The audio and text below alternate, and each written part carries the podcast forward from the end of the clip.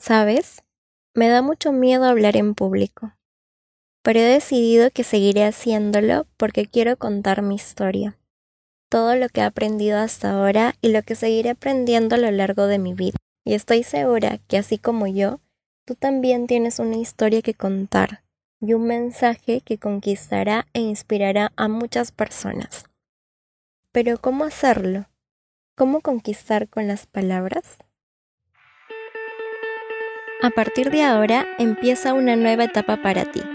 Quiero verte con muchas ilusiones, que sueñes en grande, que te sientas capaz de lograrlo todo y que todos los días de tu vida tengas un brillo en los ojos porque haces lo que verdaderamente te apasiona y porque sabes que tienes un propósito muy grande en este mundo.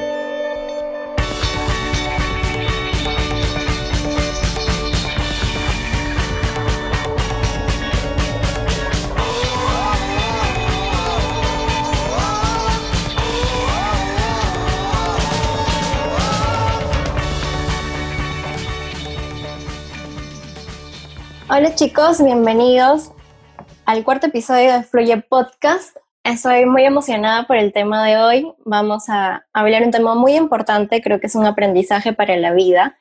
Eh, comunicamos todo el tiempo, desde que queremos conquistar a un chico o a una chica hasta cuando queremos conseguir un inversionista o un cliente. Hoy aprenderemos a cómo conquistar con las palabras y para eso he invitado, tengo un invitado de lujo que ahora les voy a presentar. Él es un empresario reconocido, socio de tres empresas, Arrow Circuit y a la Cocina TV. Además es conferencista y participó como speaker en TEDx Lima, escribió también Rebeldes y es creador del programa The Mindset Show. Bienvenido Sergio Tenorio a Fluye Podcast. Eh, estoy muy emocionado de tenerte aquí. Gracias por aceptar la invitación. Y bueno, no sé si te puedes presentar, de repente me olvidé algo. Cuéntanos quién es Sergio Tenorio. Hola, ¿qué tal? ¿Cómo están? Muchísimas gracias a ustedes por, por la invitación. Es un honor para mí estar en, el podcast conversando un poquito sobre cómo conquistar con las palabras con, ustedes. Y creo que, en resumen, eh, lo que has dicho está, está muy bien. De hecho, te agradezco la, investigación de alguna manera. Eh, soy Sergio Tenorio, soy socio director comercial de un grupo publicitario que se llama Circuit, en donde tenemos estas empresas que justo acabas de comentar. Y me encanta escribir, me encanta hablar en público, me encanta generar conexión con, las personas, este, de alguna manera convencerlos de, algo también, creo que es algo que, me apasiona mucho hacer. Y creo que el, el propósito más importante que, que, tengo es cómo generar bienestar para, para las personas, ¿no? De hecho, por eso hago las empresas, por eso doy charlas, por eso escribo libros, porque me interesa mucho ver cómo ayudar a que las personas se encuentren a sí mismas y, y puedan vivir de, de, lo que les apasiona. Genial, Sergio. Eh, realmente eres un capo, eh, te admiro demasiado y no solamente como profesional por todo lo que has logrado, sino también como persona. Creo que la calidad humana que tienes es, es admirable. Eh, las pocas oportunidades que he tenido de conversar contigo, es una persona muy humilde, entonces, te admiro demasiado y bueno, gracias de nuevo por estar aquí. Te cuento que elegí este tema porque la Geraldine de hace unos años me hubiese encantado escuchar este episodio. En la universidad eh, era una persona que se ponía muy nerviosa cuando tenía que hablar frente a un público y muchas veces me he bloqueado también. Entonces, no sé si alguna vez te ha pasado esto, cómo lo has enfrentado o si no te ha pasado, ¿cómo lo enfrentarías? Eh, es una buena pregunta. Yo creo que en mi caso tuve la, la oportunidad, por así decirlo, que desde muy pequeño eh, mi papá me contaba muchas historias de cuando él participaba en la poesía de su colegio, ¿no? él recitaba poesías por aquellos años y justo en mi colegio había también esta oportunidad de hacer oratoria y poesía desde el colegio. Y para mí fue algo que, por la historia de mi papá me, me, cautivó y dije, oye, quiero, quiero hacerlo. Y desde que tengo creo que estaba en quinto de primaria, probablemente incluso antes, siempre recitaba en, el Día de la Madre, en el Día del Padre, en cualquier actuación que había en el colegio, y era el encargado de, de una poesía. Eh, al inicio, cuando, fui, cuando comencé a crecer, ganaba todos los años el, concurso de oratoria que había en, en mi salón. Y, creo que ahí comencé a practicar mucho en este tema de desenvolverme y de poder comunicar las cosas que quería decir. Tenía una profesora muy buena en este tema, la, la Miss Rocío Marinovich, y, ella era muy, muy directa y muy eh, confrontativa para mejorar. No me acuerdo que, cuando practicaba mi, mi, oratoria ella me decía, no, pero sube acá la voz, en tono distinto, acá silencio. Mm. No, no, repite, repite, hazlo distinto. Ahora mira más de esta manera, ¿no? O, o hazle una pausa más serena, etcétera. Y eh, al inicio no me gustaba que me critique tanto lo que hacía, pero poco a poco creo que esta, esta, esta profesora se, se, volvió un poco mi inconsciente. Yo mismo cuando he tenido la oportunidad de entrar en un escenario de dar una conferencia grande en algún evento importante, ensayo mucho y, practico muchas horas antes de, de, hacer una presentación. Entonces, en la universidad claramente me iba súper bien por este tema. Y no es que nunca me haya trabado o no es que nunca haya tenido miedo, porque miedo hay siempre. Yo me acuerdo que en cada presentación estoy tosiendo del miedo y estoy súper nervioso y, a veces subo mis manos y qué sé yo antes de entrar, independientemente del escenario que vaya. Pero creo que a veces eh, lo que a mí siempre me marcaba decía, el mensaje es más importante que yo. O sea, yo puedo tener mucho miedo, yo no soy la mejor persona para comunicar esto, pero el mensaje es más importante que yo. Y si el mensaje es más importante que yo, tengo que ver cómo doy el mensaje de la mejor manera. Entonces yo le recomendaría mucho a las personas que a veces tienen un poco de miedo, que que entiendan de que lo que van a comunicar es tan importante que independientemente de, sus falencias, independientemente de, cómo lo vocalicen en ese momento, creo que lo más importante es que entiendas que lo que vas a decir es algo importante y, por ahí creo que todo empieza a cambiar. Genial, Sergio. Sí, tú comentas dos cosas muy importantes, ¿no? Que es la preparación, la práctica, ¿no? Que es básico para, para todo en la vida, para cualquier habilidad, creo y también lo que dices del enfoque, ¿no? Y justo es algo que veníamos hablando en un episodio anterior, que es enfocarnos en el amor que vamos a dar a las personas y no en el miedo que de repente nos da a nosotros, ¿no? De de, repente hacer el ridículo, se podría decir, ¿no? O tener vergüenza. Y, y, no, como tú dices, el mensaje, ¿no? El mensaje que voy a dar a las personas y que quizá pueda cambiar la vida de alguien. Bueno, también me ha pasado, ¿no? Que practico y doy bien una charla, digo el mensaje que quería dar, pero al finalizar, cuando vean las caras del público, me doy cuenta que ha sido una charla más. No genera ese wow que muchas veces he visto cuando tú has dado alguna conferencia y que sí lo ha generado en mí, ¿no? Ha generado esa inspiración. ¿Cómo podríamos o cuál es tu receta para que eso suceda? Creo que hay dos aspectos importantes, ¿no? Te agradezco mucho lo que dices. Este, Creo que la primera parte eh, tiene que ver con alguna metodología, por así decirlo. Eh, cuando en algún momento me, me, preguntaron por qué yo me consideraba un conferencista profesional, no hay un título para ser un conferencista profesional, pero creo que al igual que en, en fútbol o en igual que en cualquier deporte, cuando alguien se considera profesional, es porque tiene ciertos detalles que tú te das cuenta que es, que es distinto. Y para mí la única clave ahí son las horas de vuelo, o sea, yo, como te comento, he dado presentaciones desde que tengo 6, 7 años y, y, obviamente cuando llegué a los 18, 19 ya venía de 10 años de experiencia, por así, por así decirlo, ¿no? Y creo que algunos tips o cosas importantes que yo recomiendo para dar las charlas o para dar una conferencia que impacte, lo primero es tener un, gran inicio. O sea, tú no puedes empezar jamás en la historia con, hola, ¿qué tal? Yo soy Sergio y el día de hoy jamás. O sea, empieza con algo impactante, empieza con una pregunta, empieza con una historia empieza con algo que la gente se quiera quedar. Lo otro es de que durante tu exposición tienes que tener picos para arriba y picos para abajo. Tiene que haber un momento en el que empieces a hablar súper emocionado y súper rápido y decir que este momento es el más importante de tu vida. Y tiene que haber otra parte en donde pausas, donde respiras, en donde haces una reflexión profunda para que la gente te acompañe en ese sentimiento. Y creo que en ese pico para arriba y para abajo, y lo otro que es fundamental cuando haces una presentación es en el minuto de silencio, en el segundo de silencio es lo que hace un profesional. O sea, cuando, cuando tú haces una presentación es distinto decir, y subió, subió, subió y cayó, a decir, y subió, subió, subió y cayó. O sea, ese, ese segundo que tú le das de silencio te transforma toda la presentación, te vuelve mucho más cercano a la audiencia y es algo muy importante. Entonces, y lo otro es que tengas un gran final, un final que impacte, un final que la gente quiera escucharte más tiempo, un final que, que te salga del corazón o que sea una idea, una frase o algo que la gente llegue a suspirar y decir, wow, qué, qué profundo, qué bacán, qué, qué interesante esto aquí. Y eso a nivel metodológico, por así decirlo, de las charlas. Pero lo otro importante es que, eh, si bien hay un montón de técnica a la hora de exponer, yo, yo, soy así, lo que yo te hablo en el escenario te lo estoy diciendo ahorita en el podcast, te lo puedo decir abajo del escenario, te lo puedo decir de camino a mi trabajo y en una cena y en un almuerzo y en cualquier momento porque yo soy así. O sea, es, no, yo dentro del escenario y fuera del escenario soy la misma persona, no, no, cambio, no cambio nada.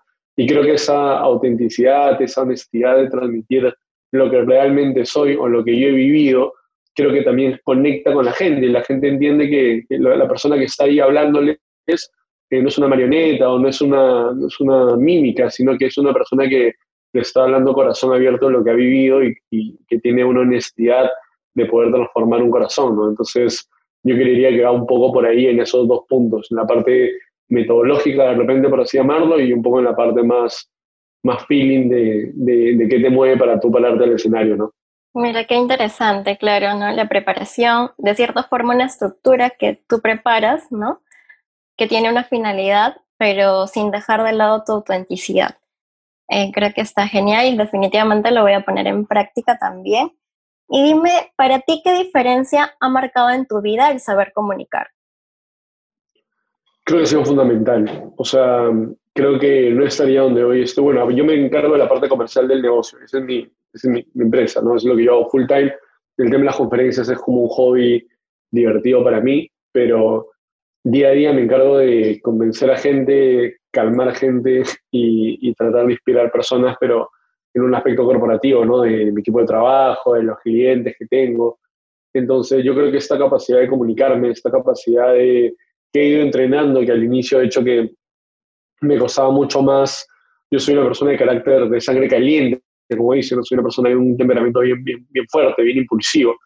Y a veces cuando un cliente te llama y te grita de, algo que tú no has hecho, yo al inicio me costaba un montón morderme la lengua eh, y, transformar la conversación, ¿no? Pero poco a poco he aprendido a, que cuando alguien te lanza algo como eso, eh, es mejor escuchar, es mejor ver por qué lo dice, es darte cuenta que no es contra ti, ¿no? que no es nada personal. Y yo creo que la capacidad de poder convencer, conquistar personas con las palabras ha sido fundamental. Creo que ha sido algo que me ha ayudado en la parte profesional y que me ha ayudado también en el amor definitivamente, ¿no? O sea, creo que la capacidad de poder escribir y la capacidad que tengo de repente de poder conversar me ha permitido estar con, mi novia el día de hoy y, creo que es una parte importantísima en cualquier área de tu vida, o sea, en tus relaciones personales, en el trabajo, en una exposición, en cualquier área de tu vida es importante que sepas comunicarte, que, puedas hablar con alguien y, y, llevar un poco la conversación para donde tú quieras, ¿no? Algo que, que a mí me ayuda mucho es leer, o sea, yo leo mucho y, trato de enterarme de, muchas cosas también. Entonces creo que tengo, una vez un mentor me, me, aconsejó esto y lo tomé en práctica, que es saber un poquito de muchas cosas. ¿no? Y yo creo que, que, aprendí eso desde muy joven, ¿no? Y yo sé un poquito de, de mucho. Eh, eh, profundidad no sé nada, pero, pero un poquito suficiente como para poder conversar. Entonces creo que es súper importante eso en, en, cualquier área de tu vida, ¿no? Así es, concuerdo contigo definitivamente y justo es una habilidad en la que estoy trabajando también. Y bueno, en todo este proceso de crecimiento personal he estado buscando diferentes referentes, ¿no? Eh, por ejemplo, Tony Robbins, Steve Jobs, Simon Sinek, eh, Michelle Poller y en, en fin, bastantes referentes que creo que tienen en común que tienen un propósito y una historia que puede cambiar la vida de las personas. Y de hecho, uno de esos referentes también eres tú, ¿no? Entonces quería saber cuál es tu propósito y cuál es esa historia de Sergio Tenorio que debemos conocer. Creo que hay una, hay una serie de acontecimientos que en mi vida me han permitido llegar a donde, a donde hoy estoy. Me encantaría decir que son buenos, pero para la mayoría de ellos son cosas dolorosas que, que, de repente pasaron y que me permitieron dar una perspectiva distinta a la vida. Eh, yo creo que las más importantes, una es que no pude graduarme cuando estaba en el colegio a final de año por, por un tema de pensiones de, que no pudimos pagar. Y a mí eso me cambió un poco la vida, me, me hizo una perspectiva distinta de lo que quería y lo que podía obtener me hizo tener mucha hambre de, crear algo distinto en mi vida, de, mejorar, de crecer, de en algún momento que nada me detenga, no que no tenga una pared, que no tenga algo que me diga tú no puedes hacer eso, sino que yo mismo ponga barreras en mi vida. Y reflexionando un poco también sobre eso, creo que fue tan fuerte esa marca en mi vida, ese tema de no graduarme del colegio, que le, cogí mucho interés a la parte académica. Yo mismo me paré en la universidad desde que empecé la carrera en la Universidad de Lima hasta que la terminé. Y ahora estoy, este, la otra semana empiezo una maestría también en mi universidad. Y creo que tiene que ver con eso, ¿no? Creo que tiene que ver con, no sé, con que a los 17 alguien me puso una pared y me dijo, tú no puedes graduarte porque no tienes plata. y lo que yo quiero demostrar es lo contrario, ¿no? Que, que, no solamente me puedo graduar de la universidad, sino que puedo hacer una primera maestría y probablemente haga otras más adelante pero que los, los límites se los pones tú mismo, ¿no? Los sueños están para que uno los cumpla y si trabaja duro yo creo que lo puedes conseguir. Entonces, yo creo que el propósito para mí más importante es que mi vida sea un ejemplo, una inspiración para, para los demás, que alguien vea mi vida y que diga, oye, qué, qué bacán, yo quiero, yo quiero ser una buena persona, yo quiero tener una, una, familia buena como, como Sergio, quiero tratar bien a mi esposa, quiero tratar bien a mis hijos, quiero ser un buen empresario, quiero tener ética, quiero, quiero creer en Dios, quiero hacer lo que Sergio hace porque de repente ese es el camino para ser feliz. Y ese es mi mayor sueño. mi mayor sueño ahorita es cómo puedo convertir lo que hago en, una luz para alguien que, como yo, en algún momento le estaba pasando difícil y que de repente no encontraba una salida y que yo necesitaba esa luz o esa persona en el colegio, no sé, cuando yo estaba, justo cuando pasó todo este tema, me hubiera encantado encontrarme, ¿no? Y encontrar un Sergio que le diga, vas a acabar la universidad, vas a, vas a pagar una maestría tú mismo, o sea, lo vas a lograr, ¿no? Y yo quiero que, que esa falta de, en ese momento no tenerlo me ha permitido trabajar para convertirme yo en esa luz y, y crear bienestar y crear mejores oportunidades para las personas a mi alrededor, ¿no? Sí, y de hecho ya lo estás logrando, Sergio. En verdad, estás inspirando a muchas personas, me incluyo dentro de esas personas, y gracias por contar tu historia. Yo ya lo conocía, pero quería que los oyentes de Fluye lo escuchan también, porque es muy inspiradora. Y felicidades por todo lo que estás logrando también. Em, bueno, eh, quería contarles también a los chicos que, bueno, yo los he comentado, ¿no? Que tú te encargas de la parte comercial, además de que eres un empresario y también escribes y también eres conferencista, eres un capo en ventas. Entonces, ¿Nos puedes contar una anécdota, la anécdota más importante que hayas tenido en un cierre de ventas y cuál ha sido el mayor aprendizaje? Qué buena pregunta. Mira, yo creo que en ventas yo, yo he aprendido mucho en la cancha. O sea, yo estudié comunicaciones y, de hecho no, no, había mucho de ventas ahí, pero en la, eh, aprendí, estoy en el área comercial desde que tengo 19 años y, y creo que la reunión de cierre más importante, así tratando de hacer memoria, me acuerdo que fue con un, con un cliente hace como dos años, que era, nunca había hecho yo una venta de, de, ese monto, un monto bastante grande. Y yo me acuerdo que en la reunión de cierre de venta eh, era, era bien poker face, o sea, era, tú no puedes nunca demostrar, por así decirlo, en una reunión que, que necesitas esa venta o que esa venta te importa. Y yo en la reunión entré tranquilo, conversé con el cliente como si ese, ese dinero era, era una venta más para mí pero yo sabía que esa venta era, era enorme, ¿no? Y nunca había hecho un resultado tan grande.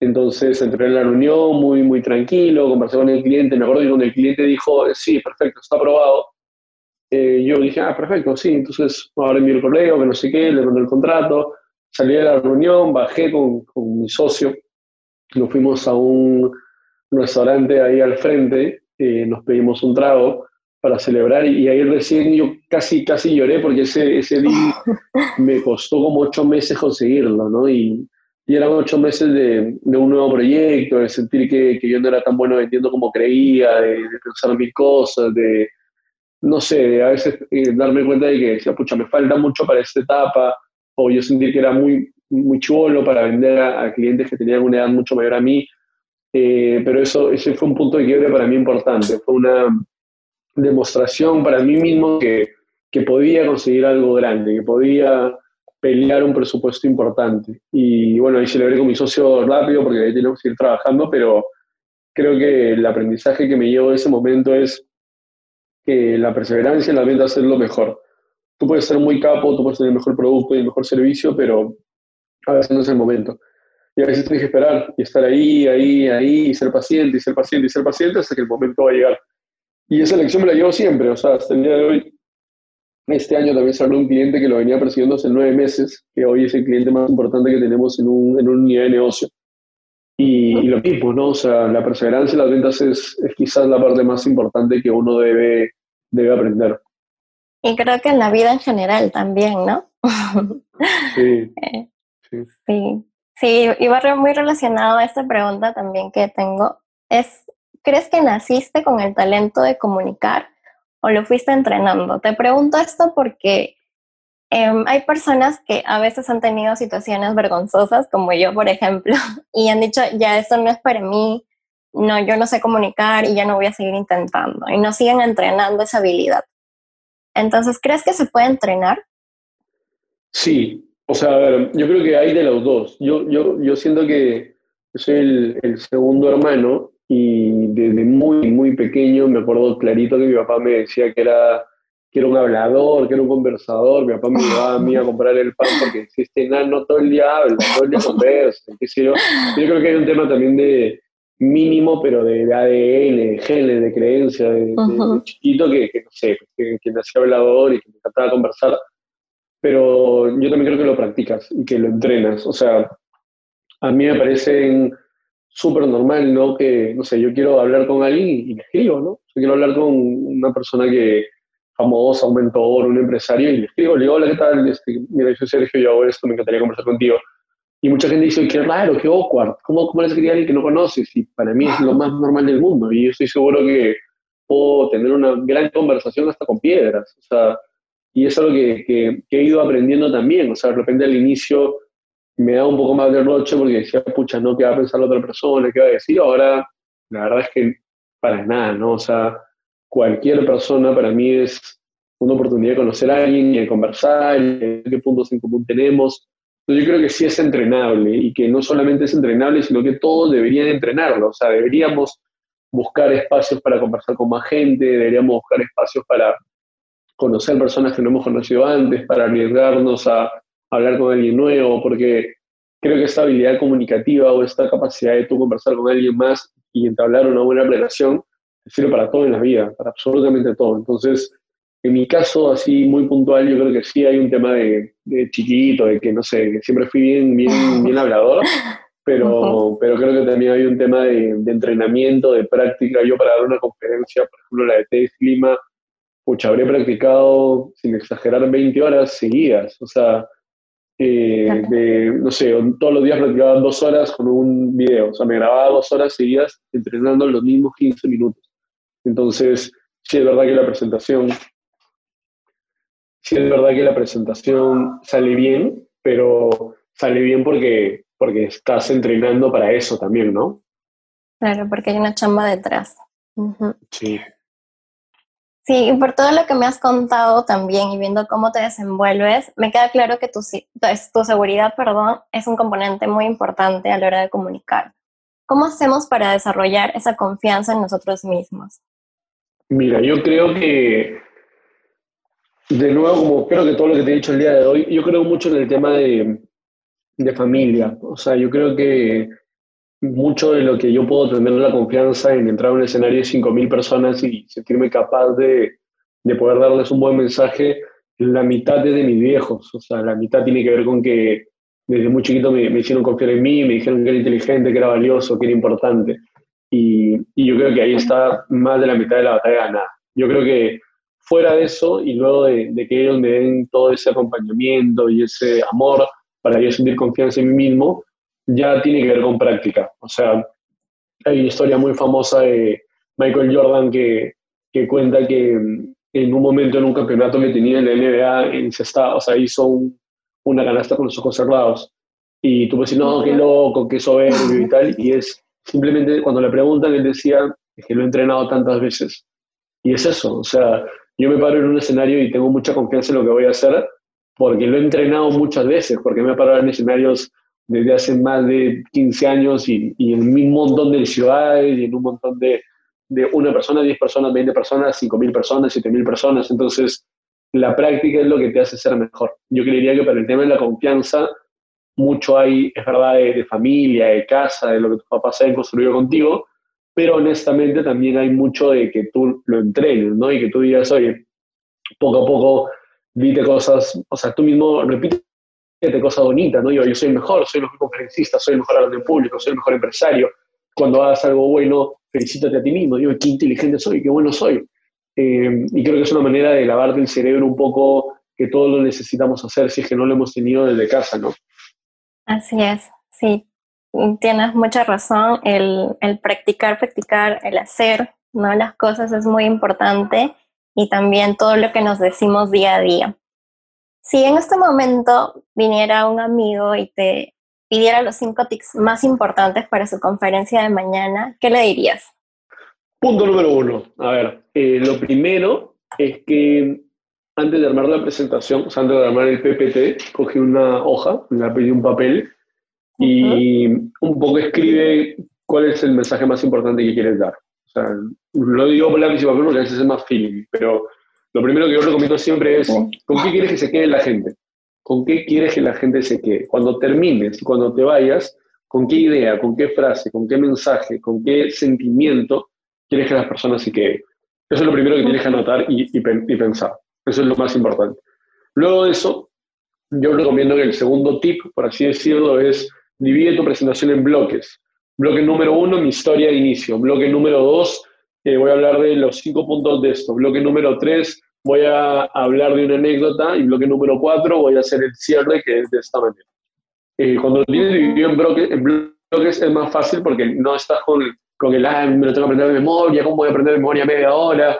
No tienes que aprender memoria media hora, lo que tienes que aprender son cuatro partes de una presentación y ya, y es mucho más sencillo.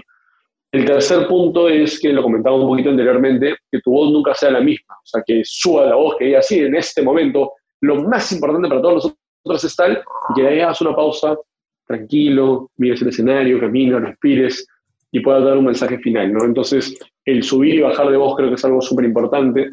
El cuarto tip que le daría al que quiera hacer una buena presentación es que siempre tu final tienes que dejar a la gente con ganas de más. Nunca te puedes ir porque es como, bueno, y, ya, y eso es, este, muchas gracias, jamás la peor final que puedes tener. O sea, tienes que irte de una manera donde la gente diga, wow, o sea, que, que siga hablando esta persona, es increíble lo que ha dicho. Y para lograrlo tienes que ver cómo cuentas una historia, un mensaje, algo que te genere eso. Y el último punto para mí es que no intentes exagerar lo que eres, que si eres una persona que te consideras introvertida, anda al escenario como una persona introvertida, o sea, no tienes que ir y mover las manos y hablar y qué sé yo, tienes que ser tú mismo. Y creo que cuando la gente es como uno es en el escenario, se dan cuenta y te creen, y cuando te creen, la gente conecta mucho más contigo. Entonces, y el último, que es importantísimo, es que sepas a quién le vas a hablar.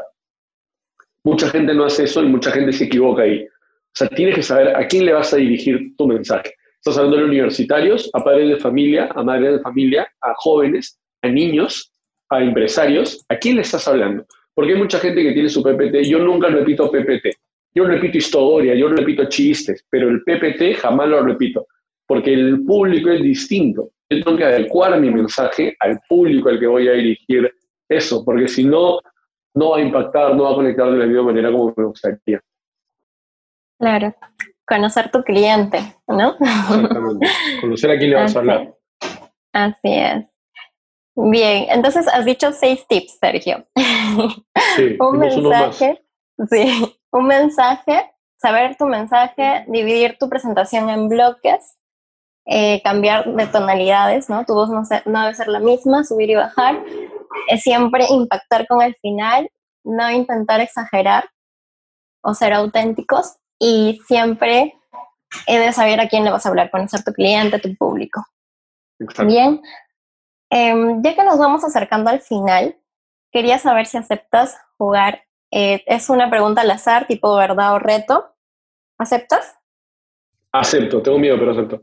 ok, elige un número del 1 al 5. Cuatro. Ya, ok. ¿Cuál es el hábito más desagradable o molesto que tienes? El hábito más desagradable o molesto que tengo. Qué buena pregunta. Pucha, qué complicado. El hábito más desagradable o molesto que puedo tener. Creo, que, a tu enamorado le podríamos consultar. Ella creo que un buen punto. Pero mira, yo creo que hablo muy fuerte en general. O sea, en mi casa ya toda la gente ahorita que vamos a hablar ha cerrado las puertas de sus cuartos. Pero creo que en general y en la oficina también me pasaba que hablo muy fuerte y yo creo que a veces es normal, pero a veces molesta, ¿no? Y, creo que me cuesta mucho controlar mi tono de voz. Entonces, es chévere para dar charlas, es malísimo para tu casa. Entonces, yo diría que eso es una especie, no sé si es un hábito, pero es una, algo que, que definitivamente es un poco fastidioso, probablemente para la gente que está alrededor. Ok, genial. Ahora es mi turno, debes hacerme, debes hacer un reto, perdón, eh, con respecto al tema de hoy. Para mí, para todos los oyentes de Fluye. Yo estoy obligada a realizarlo, pero los oyentes de Fluye también están invitados y también a etiquetarnos y a usar el hashtag reto Fluye. Entonces, Sergio, ¿cuál sería el reto? Muy bien, el reto sería eh, que la gente haga una story eh, y nos etiquete con leyendo un libro, cualquier libro, de lo que les dé la gana, pero que que hagan, cojan un libro, el que les guste de repente, o algún libro que les parezca interesante, y, y hagan una historia etiquetándonos y yo lo voy a compartir. Me, me, interesa mucho fomentar el hábito de la lectura porque creo que es algo muy bueno para tu mente y muy bueno para, para todo, en verdad. Sí, la verdad que sí. Sí, justo también lo estoy trabajando en la cuarentena, me ha sido más fácil y ya voy leyendo varios libros. Bien. Este, ¿Dónde te podemos encontrar, Sergio, eh, y aprender un poco más de ti? Bueno, yo estoy en redes sociales, ahora estoy más activo en Instagram, me pueden encontrar ahí como Sergio Tenorio Pando, me parece, no me acuerdo si cambié mi nombre o no, pero Sergio Tenorio Pando me pueden encontrar en Instagram, trato de poner una publicación, no trato, todos los días pongo una publicación, todos los lunes pongo un en vivo, ahora vamos a cambiar los lunes en vivo porque tengo clases, que probablemente va a ser martes en vivo, o miércoles en vivo, ya no sé qué vamos a hacer, pero... Sobre emprendimiento, eh, ¿cierto?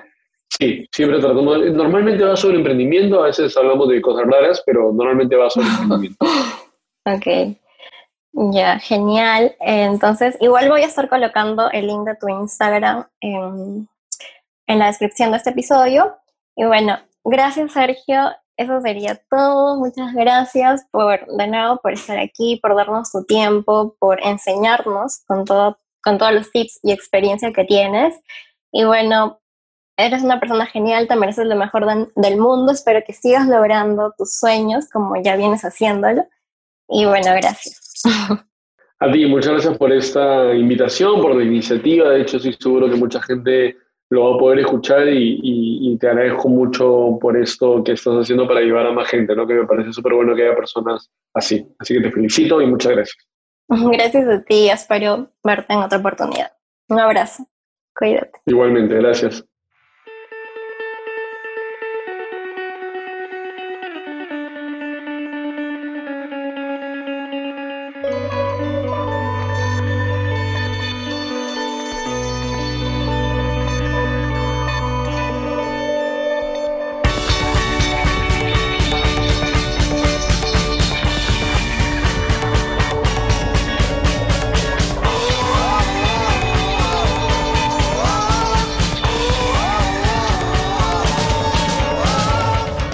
Con un mundo donde todas las personas y organizaciones sean felices.